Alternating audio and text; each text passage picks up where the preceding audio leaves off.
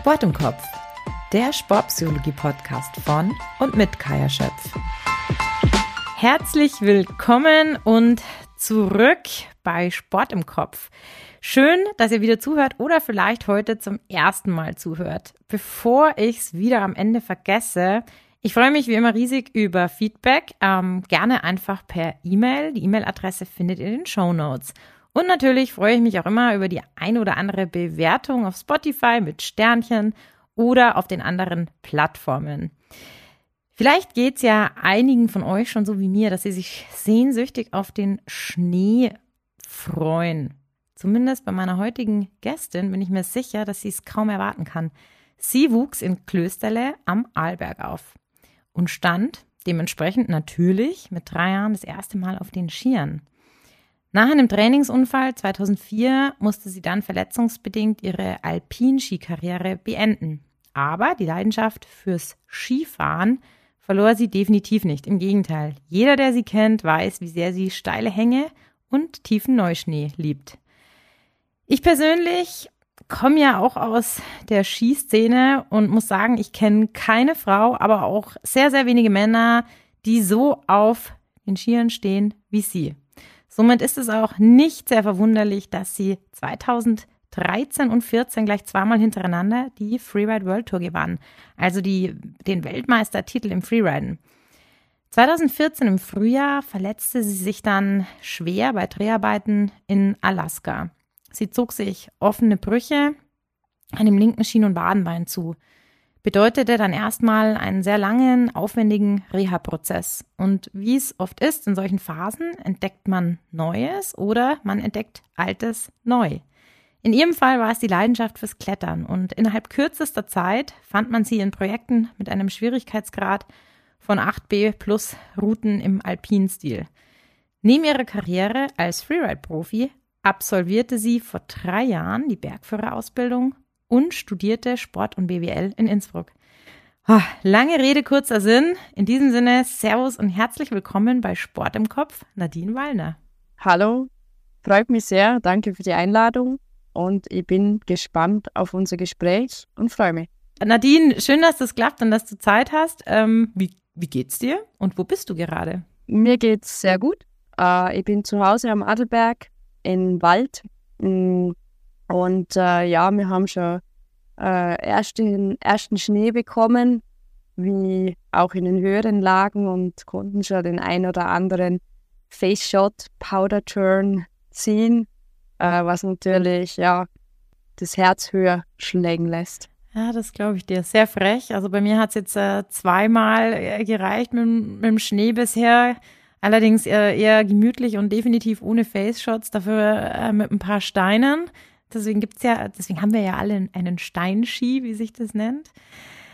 Nadine, als Freeriderin äh, bist du ja in einer sogenannten Extremsportart unterwegs. Ähm, ja, ich weiß, ich mag den Begriff auch nicht sonderlich gern, aber warum denkst du, spricht man ja bei dieser Art von Sportarten, wo auch das Klettern zumindest auf dem hohen Niveau dazugehört, von Extremsportarten?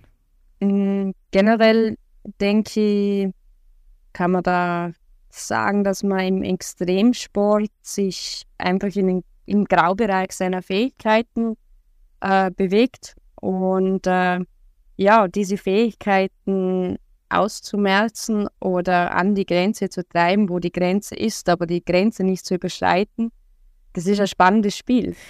Ja, ein spannendes Spiel. Ich glaube, ähm, es gibt ja so die, die Theorie, dass man da vom sogenannten Sensation Seeking spricht, dass es eben Menschen gibt, die vielleicht eine größere Grauzone haben, von der du gerade gesprochen hast. Also wo es einfach länger dauert, bis ja gewisse äh, Reize bedient werden, sodass man sagt, boah, na, bis dahin und, und nicht weiter. Glaubst du, Menschen, die sich in Extremsportarten bewegen, sind risikobereiter als jetzt zum Beispiel, ich sage jetzt mal, äh, Laufen auf der Straße oder Fußball spielen?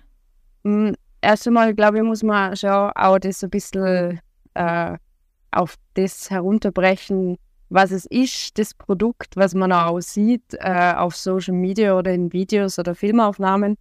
Das sieht äh, in erster Linie meistens äh, waghalsig und äh, ja, fast gar zu schon lebensmüde aus. Ja. Wenn man sich da über ähm, Felsen stürzt und äh, durch äh, Abgehen ins Laftisch und fast als kleine Lawinen wahrgenommen werden, ähm, das äh, abgelichtet wird. Aber das Endprodukt ist eigentlich schon ähm, ein Endprodukt. Und vor dem Endprodukt ist der Prozess, wie man überhaupt dorthin kommt. Und da ist es nachher schon so, dass viel, viel Taktik, Planung dazugehört. Das braucht ganz viel Erfahrung. Äh, ich brauche die Erfahrung, den richtigen Zeitpunkt zu wählen. Ich muss aber auch die Erfahrung haben, das Gelände richtig lesen zu können, äh, das Gelände auch auf mein Können einzuschätzen. Zum Gelände natürlich Schnee ist eine Materie, die sich ständig verändert, auch diese Veränderung in der Schneedecke ja. einschätzen können und auch zu wissen, wann ist der richtige Zeitpunkt, um einfach steile Linien zu fahren. Anspruchsvolle Linien, wo es eigentlich darum geht, äh, seine Fähig sich nah auf seine Fähigkeiten konzentrieren zu können. Was bedeutet denn steile Linien für dich? Mm, ja einfach spannende, spannende Lines, wo einfach Features drin sind, also keine weite offenen Hänge, sondern äh, wo doch einmal ein kurzer Durchschlupf äh, mit einer Straightline bewältigt werden muss äh, und am Ende vielleicht ein Mandatory Cliff ist, also ein zwingender Sprung, der dich aus der Linie rausführt. Ähm, ja, die ja. Freeride-Sprache ist sehr äh, mit dem Englischen besetzt. Ich wollte gerade sagen, vielleicht müssen müssen da vielleicht ja, diese geprägt von Anglizismen, genau. ähm, das stimmt. Ähm, Linien fahren, vielleicht für die Zuhörer und Zuhörerinnen. Also man kann sich das so vorstellen, man steht erstmal unten am Hang. So, und dann sieht man da ein, jetzt sind wir wieder beim englischen Begriff Face, also das Gesicht eines Hanges, eines Berges. Und da überlegt man sich dann eine Linie, das wäre so die Line runter. Bedeutet, ja, mit Fotos hält man das vielleicht fest, Fernglas ähm, kann man sich Details anschauen und irgendwann steht man oben und muss sich das natürlich, und ich finde, das ist auch das Beeindruckende, spiegelverkehrt natürlich wieder vorstellen und visualisieren, um dann auch die richtige Einfahrt zu wählen, das Mandatory Glyph, wie du es gerade gesagt hast, also den, ähm, den, den ähm, ja, Sprung zu nehmen, um wieder rauszukommen. Und das passiert ja dann alles spiegelverkehrt wieder. Genau so ist es. Also bei Wettkämpfen, ähm, Freeride World Tour, so wie du es vorher erwähnt hast, die habe ich zweimal back-to-back -back als jüngster Rookie gewinnen können.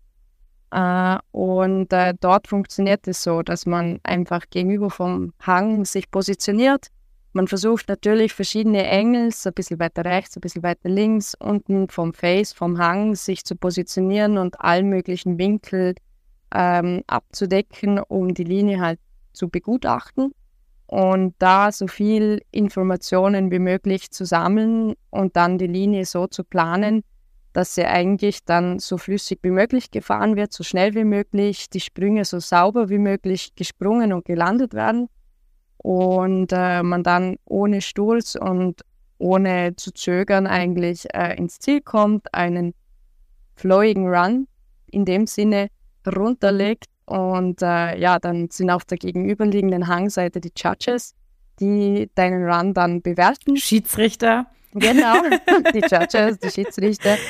Äh, ja, genau. Die bewerten dann den Run und es gibt einen Score und der entscheidet dann über Podium. Ja oder halt auch nicht. Bei dir hat es ja äh, definitiv sehr oft geklappt und ich glaube auf meine Frage, ob du denkst, dass Menschen, die Extremsportarten betreiben, ja, risikobereiter sind, war das jetzt ganz schön beantwortet, weil es ist ein sehr ausführlicher, langer Prozess, um diese Sportart dann auch betreiben zu können. Also es ist eine Wissenschaft für sich, den Berg zu lesen, den, der Visualisierungsprozess ich selber komme aus dem Ski-Freestyle und tue mir da unheimlich schwer. Also auch Skifahren ist nicht gleich äh, Skifahren. Und es ist unheimlich faszinierend, wie sich in deiner Sportart, im, im, im Freeriden, man sich diese Details auch einprägen kann. Und natürlich dieses Spiegelverkehrte auch sich hindenken, um es dann auch fahren zu können. Weil natürlich ist von unten gesehen links und rechts, von oben gesehen ist genau andersrum. Die nächste äh, Sache, die mich interessiert, du hast jetzt gerade schon so ein bisschen angesprochen, Thema Risikominimierung. Also ich spreche ganz bewusst von Minimierung oder Reduktion, weil das Risiko an sich, es gibt ja viele objektive Gefahren, kommen wir vielleicht auch noch drauf, lassen, lässt sich ja nicht ausschalten. Was gehört da dazu? Mm, ich würde nur gerne was sagen. Also rein jetzt beim Contest-Fahren geht es noch runtergebrochen eigentlich darum, eben, weil du eben das Wort Risiko äh, jetzt recht oft gesagt hast, ähm, eigentlich auf dein Können abgeschneidert die richtigen Entscheidungen treffen und das einschätzen zu lernen. Was kann ich und äh, ja. wie bringe ich den saubersten Run runter, um zu gewinnen.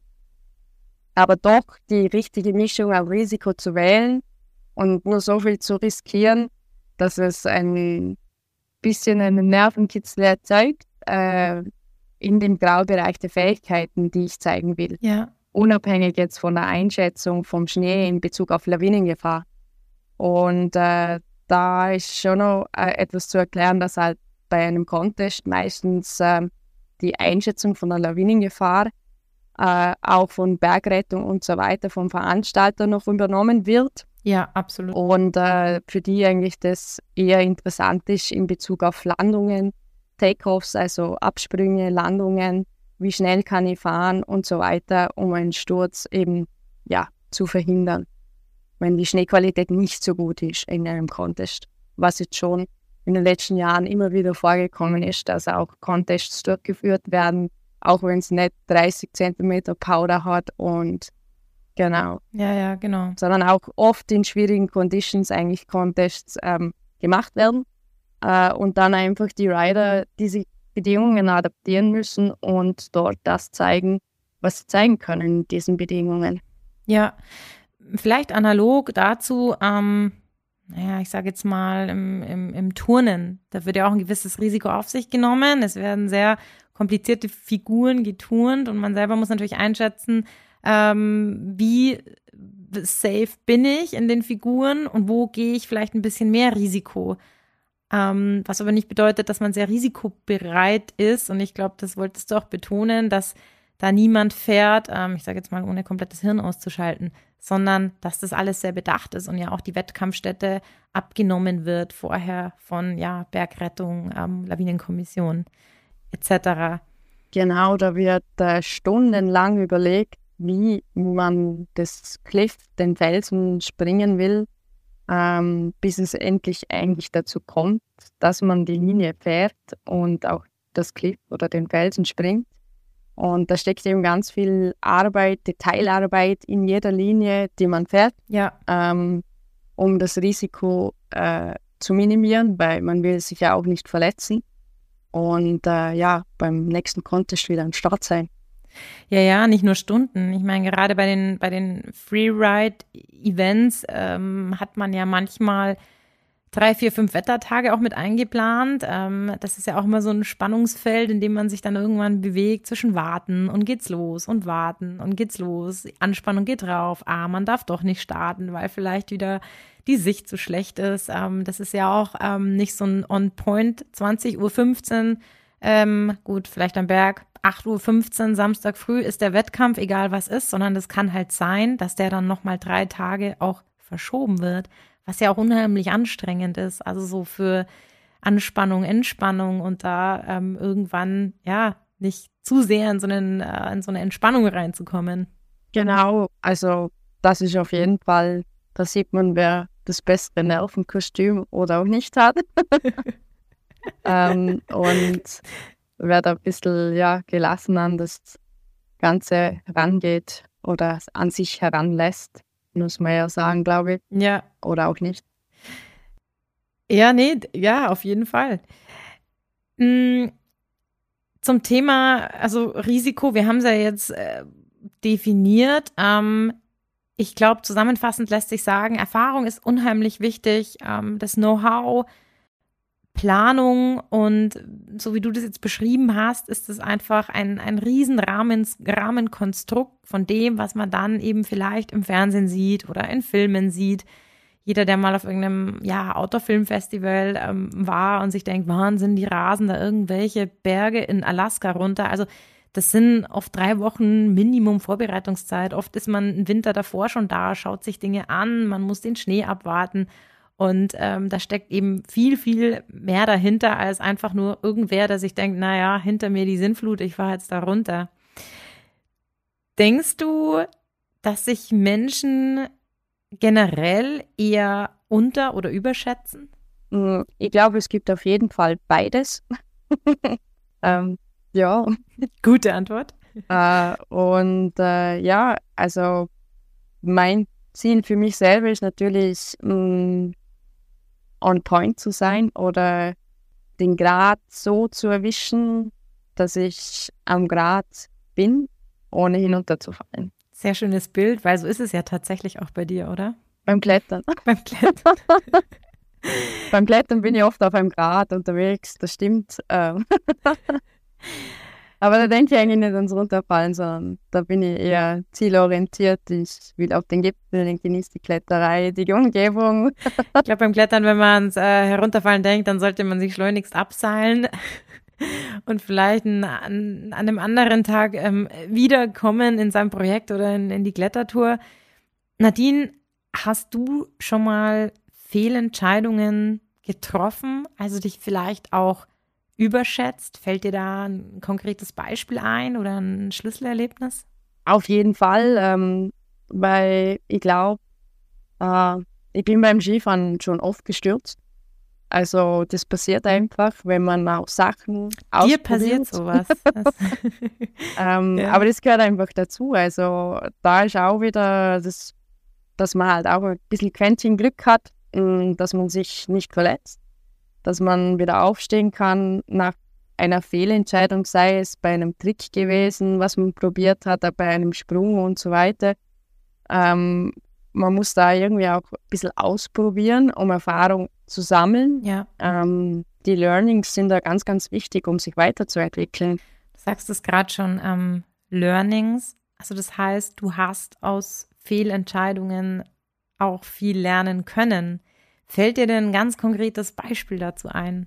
Ja, ich glaube, meine größte Fehlentscheidung war mein Sturz in Alaska. Also da war ganz klar fehlende Erfahrung, Management. Ähm, schon noch relativ jung, äh, dort noch gleich in eine sehr ambitionierte Line reingefahren, zwei Tage davor eigentlich recht einen guten Tag gehabt, äh, da schon paar recht coole Sachen gefahren, äh, die es in also dem voll aufgetankt mit Selbstbewusstsein. Genau, die es in dem Stil bei mhm. uns halt nicht so gibt. Ähm, das heißt, ihr habt auch keine Erfahrungswerte gehabt, äh, wie detailreich jetzt die Planung mit dem Slav und so weiter ist oder wie groß oder wie was das Slav für Ausmaß annehmen kann. Slav ist Slav sind, äh, Slav sind Oberflächenrutsche, die sich einfach aufgrund der Steilheit, wenn ich in den Hang oder in das Bein oder halt äh, in die Linie reinfahre, lösen.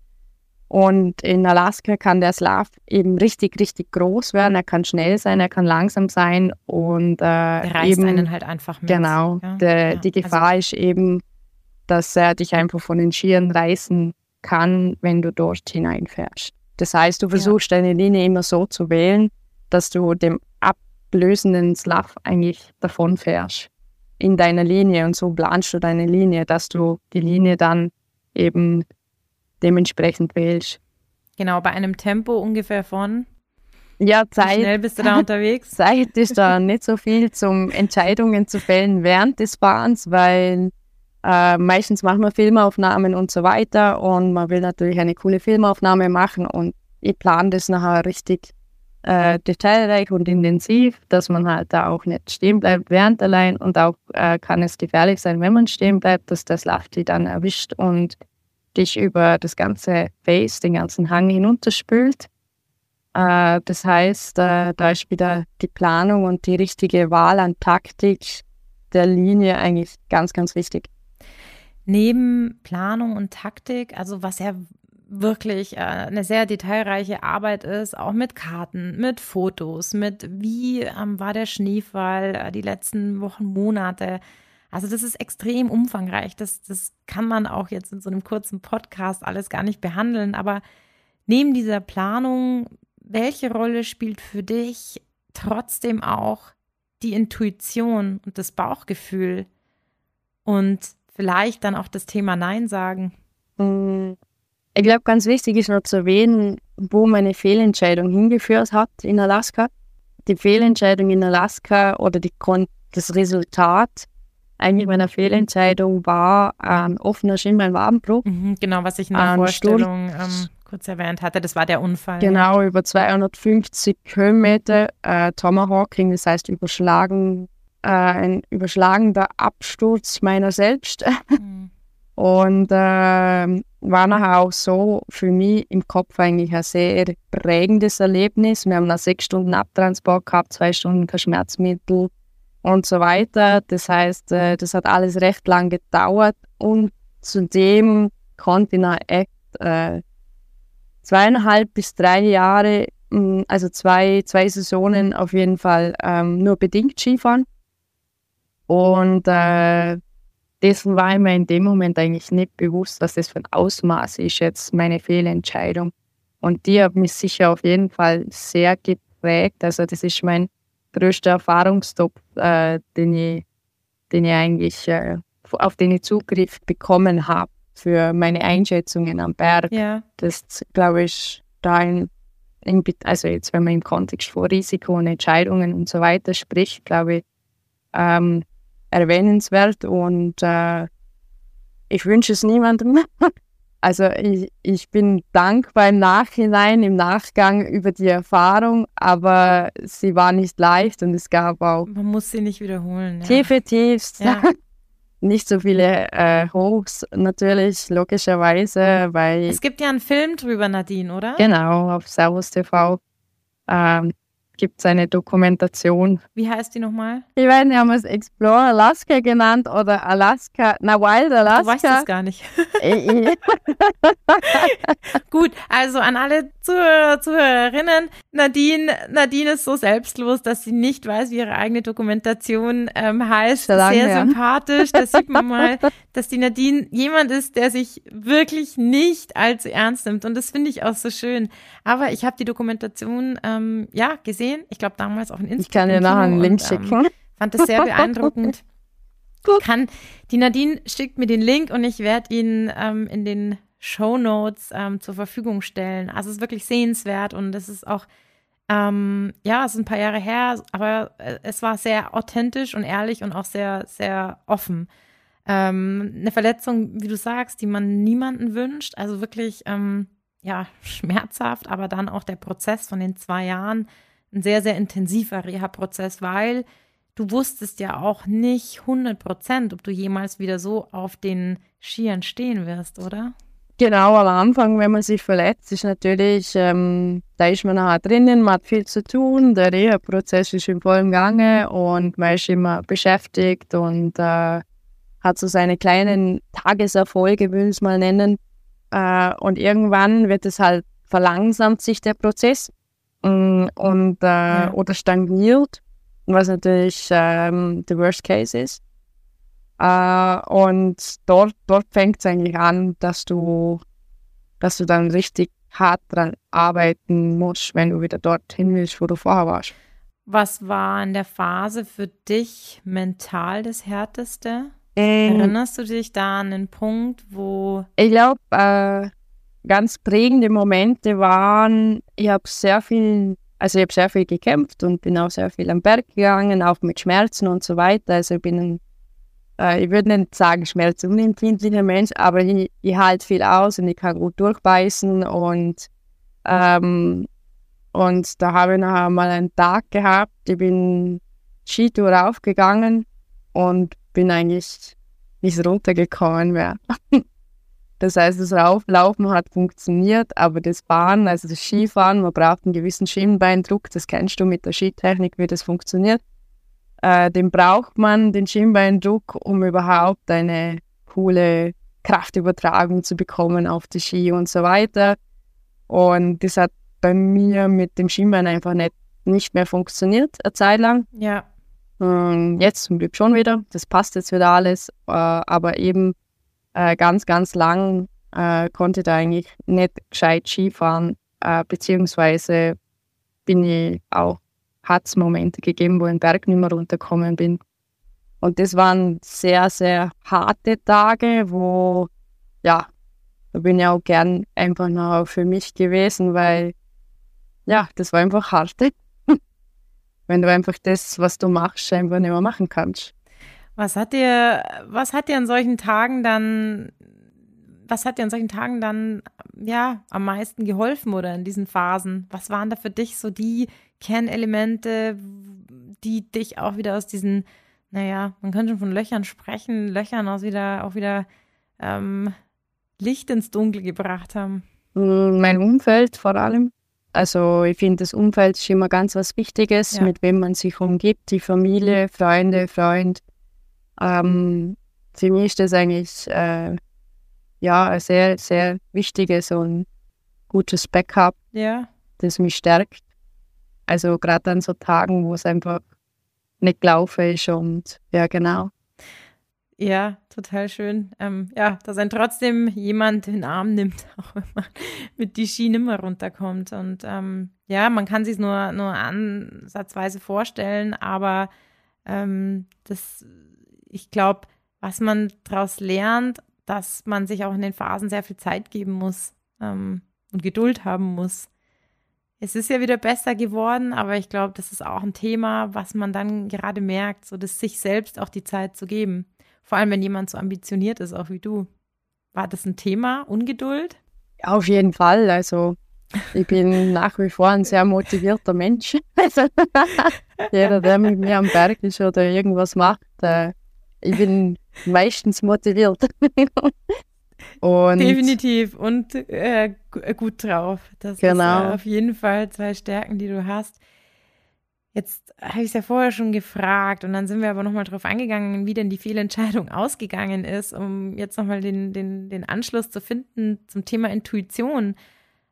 Man sagt ja, dass Intuition ähm, eine sehr ausgeprägte Empathie ist, also sich auch wo hineinfühlen zu können, aber auch eine Mischung aus Erfahrung.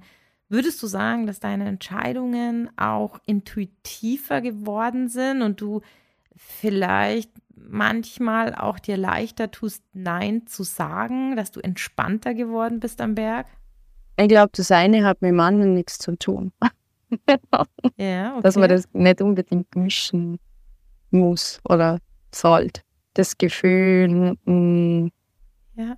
ich sage mal, ähm, Intuition und Bauchgefühl, das kommt so blöd, wie es klingt mit den Jahren. Natürlich äh, das ja. ganz klassische Learning by Doing. Ähm, ja. Gibt einfach ein größeres ja, Repertoire zur Verfügung, wie dann meine Entscheidung tritt. Genau. Also nicht nur mit äh, irgendwelchen Strategien und so weiter oder Lehrbüchern, wo irgendwelche Prozesse vom Schnee irgendwie nachliest, wie sich das verändert oder ähm, ob das dann sein könnte und so weiter auf dem Papier, sondern ich muss auch irgendwann einfach rausgehen und das überprüfen und mir da mein, mein Bild machen, Erfahrungen sammeln, aber trotzdem, das ist eigentlich das Tückische beim Schnee, man weiß nie, wie nah man dran war. Ja. Ja, klar, das ist ja auch mit, mit Glück und äh, Pech. Also ich meine, das, unser Glück nehmen wir ja nicht wahr, selten wahr. Wenn nichts passiert ist und man vielleicht auch Glück hatte, wissen wir es ja nicht. Es ist halt einfach nichts passiert. Pech nimmt man natürlich sehr stark wahr. Ja, ja. Mhm. Weißt du, wie ich meine? Mm, ja, und um das mm, geduldiger werden oder gelassener sein. Ich bin immer noch sehr ungeduldig. also deswegen hätte ich jetzt das eine mit dem anderen nicht vermischt in dem Sinne, mhm. weil das für mich sehr starke zwei, also zwei sehr große, starke Themen sind. ja, okay. ähm, ja. Aber ähm, ich würde eher sagen, dass man, das, ist, das klingt jetzt ein bisschen hart, vielleicht ein bisschen ähm, am Berg auch, ja, das ist jetzt schwierig zu erklären. Geht es um die Geduld oder um die Intuition nochmal? Ja, gerne. Also eigentlich eher so, dass ähm, Also ich bin ein sehr rationeller Mensch am Berg und nicht so emotional. Mhm. Was es auch, ähm, was ich finde, was auch zu besseren Entscheidungen führt. Ja. ja. Und das ist beim Schnee, das habe ich eben beim Klettern gelernt, das Rationale. Ähm, da geht es eher so objektive Wahrnehmung von der Situation, wo bin ich, was sind die Konsequenzen und so weiter. Und äh, im Schnee, da läuft alles so schnell ab und man wird so von der Emotion äh, überrollt, mhm. vom Hype. Ja, es ist Powder, ja. es ist ja. schöner Schnee und so weiter. Ähm, wo man nachher so ein bisschen eine verfälschte Intuition auch ähm, oft wahrnimmt. Ja, ja. Ähm, wo es nachher irgendwie schon noch ähm, ja, in dem Moment schwierig ist, nachher die Entscheidung rational zu fällen, wo jetzt gar nichts jetzt mit Ungeduld zu tun hat oder Nein, oder halt, ja, eigentlich schon. Ähm, das Nein ist ja eigentlich nachher das Resultat der Entscheidung. Ja. Genau. Also, ich finde, das ist ein sehr komplexes Thema. Ich hoffe, ich habe jetzt da nicht irgendwie herumgewühlt in irgendeinem Pott.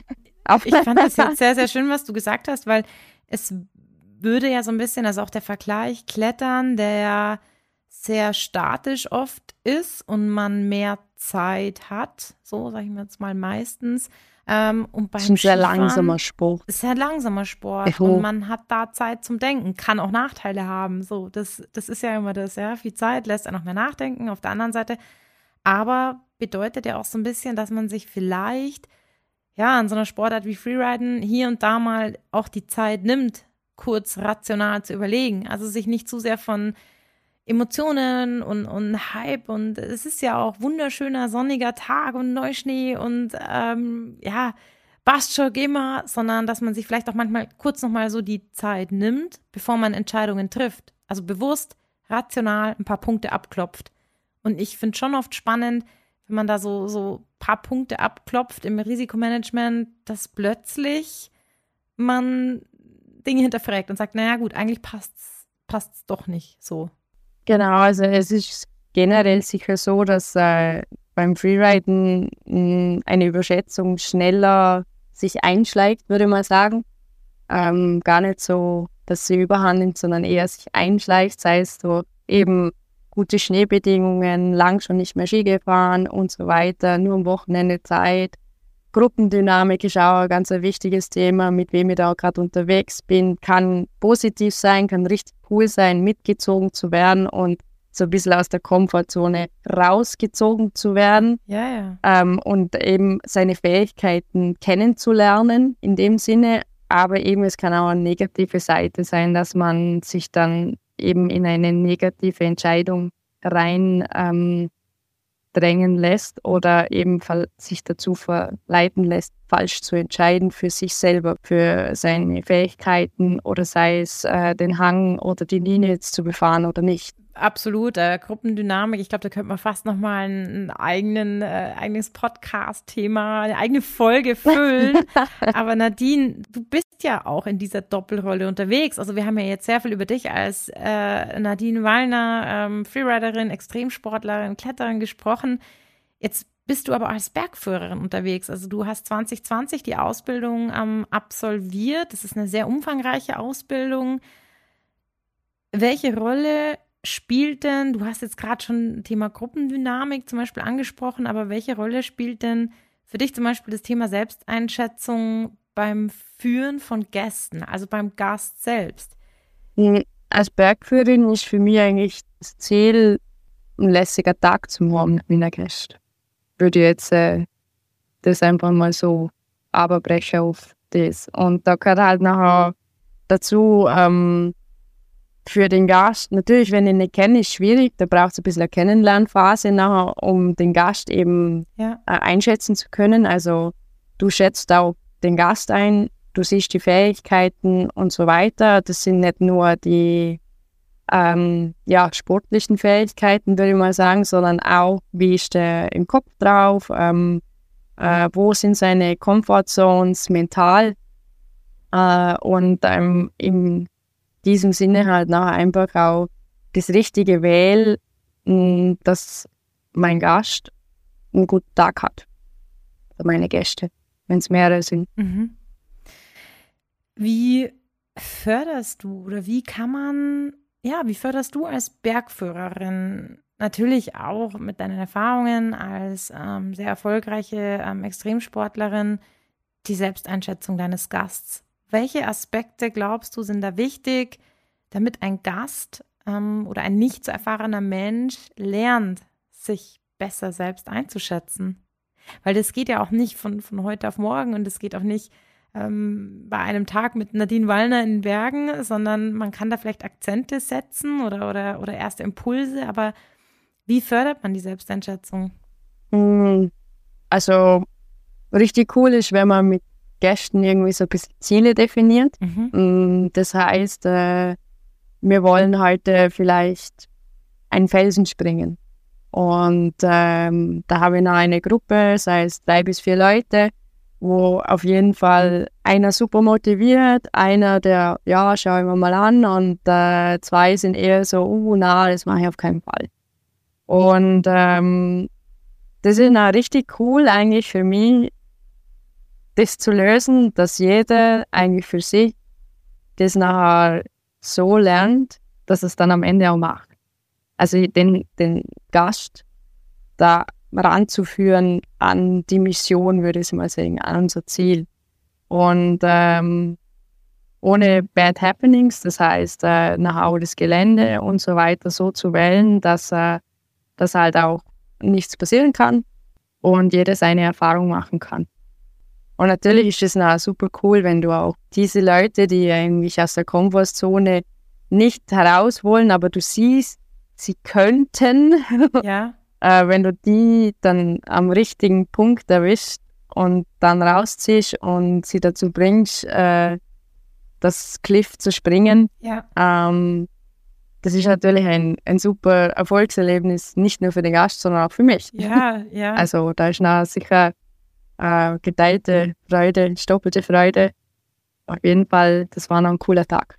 Definitiv, das klingt so ein bisschen nach ähm, Fördern und Fordern. Ähm, aus der Komfortzone rausgehen. Ich beschreibe das eigentlich immer damit. Ich habe das ja auch ganz viel mit Athleten, Athletinnen, ja, wo es vielleicht auch mal um das Thema, ich will gar nicht von Angst sprechen, sondern von Unsicherheiten geht, ähm, dass der Mensch an sich ja denkt, wenn er die Komfortzone verlässt, befindet er sich sofort in der Gefahrenzone. Und ich male dann meistens so drei Ringe auf und ähm, dann gibt es dazwischen diese Grauzone. Und diese Grauzone, sage ich, ist so diese Learning Zone. Und this is where the magic happens, sage ich immer. Also das ist die Zone, wo man sich entwickelt, wo man dazulernt, wo man Erfahrungen machen kann, positive Erfahrungen, vielleicht auch negative Erfahrungen, aber ich äh, versuche das dann immer ganz schön zu beschreiben, dass man noch ganz, ganz weit davon entfernt ist, sich in die Gefahrenzone zu begeben. Siehst du das genauso? Oder gibt's da das ist jetzt sehr, sehr schön erklärt. Wie nimmst du das bei deinen Gästen? Genauso wird es auch erklärt. das war sehr schön gesagt. Und ich glaube, das ist so, also gerade für, für ich sage jetzt mal Menschen, die sich unterschätzen, ganz wichtig, ähm, das so bildlich auch, ähm, man kann das auch ganz schön aufzeichnen, ähm, ja, weil natürlich nicht jeder die Möglichkeit hat, mit ähm, Menschen draußen am Berg unterwegs zu sein und die kleine, mittlere, große Cliffs springen zu lassen, aber mal zu erklären, hey, man, man kann klein anfangen, man kann das probieren und dann sprechen wir über die Erfahrung. Und meistens wächst man an diesen Erfahrungen und man traut sich vielleicht mehr und da passiert ja dann auch ein Transfer in ganz andere Lebensbereiche. Also ich kann mir auch vorstellen, ähm, gerade Gäste, die sich vielleicht auch unterschätzt haben, die extrem viel von so einem Tag profitieren können, weil sie plötzlich total über sich ähm, hinausgewachsen sind und somit lernen zum Thema Selbsteinschätzung, also sich vielleicht auch mehr zuzutrauen. Mm, was da, was ich da sehr oft mache, sind einfach auch Videoaufnahmen. Mm, bei Videoaufnahmen zeigen einfach das Gefühlte. Gefühlt ja, bin ja. ich fünf Meter über den Haken gestanden. Ja. Aber eigentlich war der Haken bei der Hüfte und ich wäre nicht mal gestürzt, sondern ich bin wäre einfach reingesessen ins Seil und ja. hätte eigentlich überhaupt keinen Sturz gehabt. Und da ist immer recht äh, interessant, nachher das, ähm, den Aha-Effekt eigentlich, den ähm, aufzuzeigen, ähm, was das Gefühl ist und was wirklich passiert. Weil da ist das Gap oft ziemlich groß und wenn ich das gab, das ist das gewesen, was ich dir erklärt erklären versucht habe mit ähm, Rational und Emotion. Mm, umso kleiner das Gap, umso weniger Risiko für mich. Absolut. Nicht viel hinzuzufügen. ich glaube, das ist so, so wenn, wenn die Diskrepanz zwischen gefühlten, ja, zwischen gefühlten und dem Rationalen zu groß ist, dann wird es tatsächlich gefährlich. Und wenn man aber lernt, und dann sind wir bei der optimalen Selbsteinschätzung, wenn einfach dieses Gap, diese Lücke oder die Diskrepanz ganz klein wird zwischen dem, was ich wirklich fühle ähm, und was Realität ist, also was wirklich ist, dann lerne ich mich richtig gut einzuschätzen. Und ich glaube, das, das kann man üben, aber das kann man nur üben, indem man ausprobiert, indem man Erfahrungen sammelt, indem man sich mal auch an, ja, auch mal an, an, an Grenzen ähm, heranwagt ähm, und merkt, okay, ähm, das, das hat super funktioniert und ähm, ist natürlich super, wenn man sowas auch nochmal filmen kann, ähm, weil man dadurch natürlich auch ähm, das Gefühl visualisieren kann, das, was du gerade beschrieben hast und dadurch auch nochmal eine bessere Einschätzung äh, kriegt. Nadine, wie ist es mit Gästen, die sich überschätzen? Wie nordest du die ein? Meistens. Ähm, oder möchtest du nicht drüber reden? man lässt sie es auch spüren, oder? Es kommt von alleine, dass man merkt, ja. Hm. Das, das, das ist eigentlich für mich irgendwie nicht so ein pädagogischer Ansatz.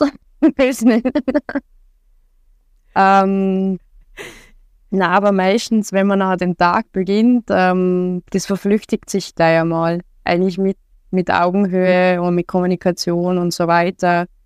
Ähm, Kompetenz mh, mm, ist es nachher eigentlich so, dass es sich dann eher verflüchtigt.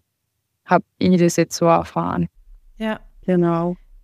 Aber man muss, also generell auf das Thema mit der Komfortzone und so weiter, da reden wir natürlich über über sportliche Fähigkeiten, aber man darf da nie vergessen, ähm, das Ausprobieren, äh, ja, es ist einfach ein Restrisiko da in den Bergen, wenn man sich in die Berge begibt.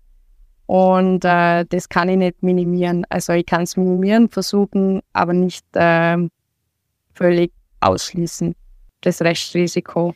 Ähm, auf jeden Fall. Ich, auf jeden Fall. Ich spreche da immer ganz gerne von, ich sage jetzt mal 5% Restrisiko, die wir tragen. Und die tragen wir aber, und das finde ich auch oft ganz wichtig, nicht nur Extremsport und auch nicht nur in den Bergen, sondern das trage ich auch, wenn ich mich in mein Auto setze und äh, auf die Autobahn fahre oder mich im Straßenverkehr befinde. Und ich glaube, das ist, ist ganz wichtig im Kopf zu haben. Es gibt einfach ein Restrisiko im Leben, das da ist. Ähm, und es gilt natürlich, es zu minimieren.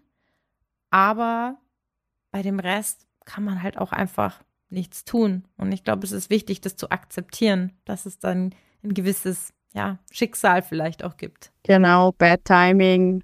Ja, Zeitpunkt und trotzdem, äh, ja, Pech haben. Ähm, und das ist, wir haben es ja vorher kurz schon erwähnt, das Thema Pech ist natürlich was, was, was einem dann in Erinnerung bleibt, weil die Konsequenzen natürlich von ähm, Unglück oder Pech, ähm, ob es jetzt in den Bergen oder im Straßenverkehr, ähm, meistens ähm, fatal sind. Ja, kommt dann natürlich immer darauf an, was man draus macht. Mhm. Ja. Also ich bin generell ein sehr positiv eingestellter Mensch oder ein sehr zielorientierter Mensch, lösungsorientierter, ja, lösungsorientierter Mensch. Mensch. ja, ja, ja. Was das andere halt mit einbezieht. Ja, ja. ähm, ja. Genau. Mm, ja, kommt nachher auch immer darauf an, was man daraus macht, ob man es überhaupt als Pech jetzt sieht oder äh, sich da irgendwie von etwas runterziehen lässt oder nicht. Definitiv. Und ich glaube, das ist auch eine ganz schöne ähm, Einstellung oder, oder auch Lebenshaltung, das Lösungsorientierte. Und ähm, eine bekannte Snowboarderin, wir kennen sie beide, ähm, die ähm, hat mich immer mit diesem Spruch äh, geprägt, everything happens for a reason, good things fall apart so that better things can happen. Ähm, trägt es auch als Tattoo und ähm, das finde ich ähm, ganz schön und ich glaube, du hast ja auch aus deiner Verletzung ähm, viel Positives auch draus ziehen können, hast dich auch in einer anderen Sportart wahnsinnig entwickelt, was vielleicht auch gar nicht so passiert wäre, wenn nicht diese Verletzung stattgefunden hätte. Genau, mir in Vorarlberg sagen, ohne Schaden kein Nutzer. Ohne Oder hinter jedem Schaden Nutzer. Das habe ich jetzt nicht so, habe ich sogar nicht mal übersetzen müssen. Ich bin eh, bin dir ja. sehr dankbar, Nadine, ähm, heute für dein Hochdeutsch mit mir. Ich habe die Nadine auch schon ähm, ja bei Auftritten gehört, wo ich tatsächlich kein Wort verstanden habe, aber ja, ohne Schaden kein Nutzen. Ich glaube, das ist ein, ein Sprichwort, den ähm, wir auch haben oder, oder man ja auch allgemein kennt. Und ja, Nadine, wir kommen so langsam zum Ende. Was steht bei dir im Winter noch an? Oder würdest du sagen, über ungelegte Eier spricht man nicht? Also erst einmal hoffe ich, dass wir Schnee bekommen, äh, dass wir Priorität Nummer eins. Eine gute stimmt. Saison haben, was das angeht. Und alles andere folgt. Alles andere folgt. ähm, jeder, jeden, jede, jeden, äh, die es interessiert, könnt natürlich äh, Nadine überall folgen und ähm, ich werde auch ähm, den Link zur Dokumentation ähm, in die Show Notes einfügen. Also es ist wirklich ein lohnenswerter Film. Und ja, ich würde sagen, jeder, der ähm, noch mehr lernen möchte, sich selbst gut einzuschätzen, aber auch über sich hinaus zu wachsen, man kann die Nadine buchen als Bergführerin im Winter und im Sommer. Wenn sie nicht selbst irgendwo unterwegs ist, was im Winter tatsächlich meistens der Fall ist. Gut, ich sag vielen Dank ähm, fürs Zuhören. Ich freue mich natürlich, wenn ihr beim nächsten Mal Sport im Kopf wieder dabei seid. Und Nadine, vielen Dank für deine Zeit. Ähm, ich würde sagen, wir drücken jetzt beide den Daumen für einen phänomenalen Winter 23, 24 und wer weiß, vielleicht darf ich dir ja mal wieder nach langer Zeit hinterher preschen. Ja, das würde mich natürlich freuen. Vielen Dank für das äh, spannende Gespräch. Sehr gerne. Und hoffen wir auf viel Schnee. so machen wir es. Nadine, mach's gut. Danke dir. Ciao. Ciao, danke.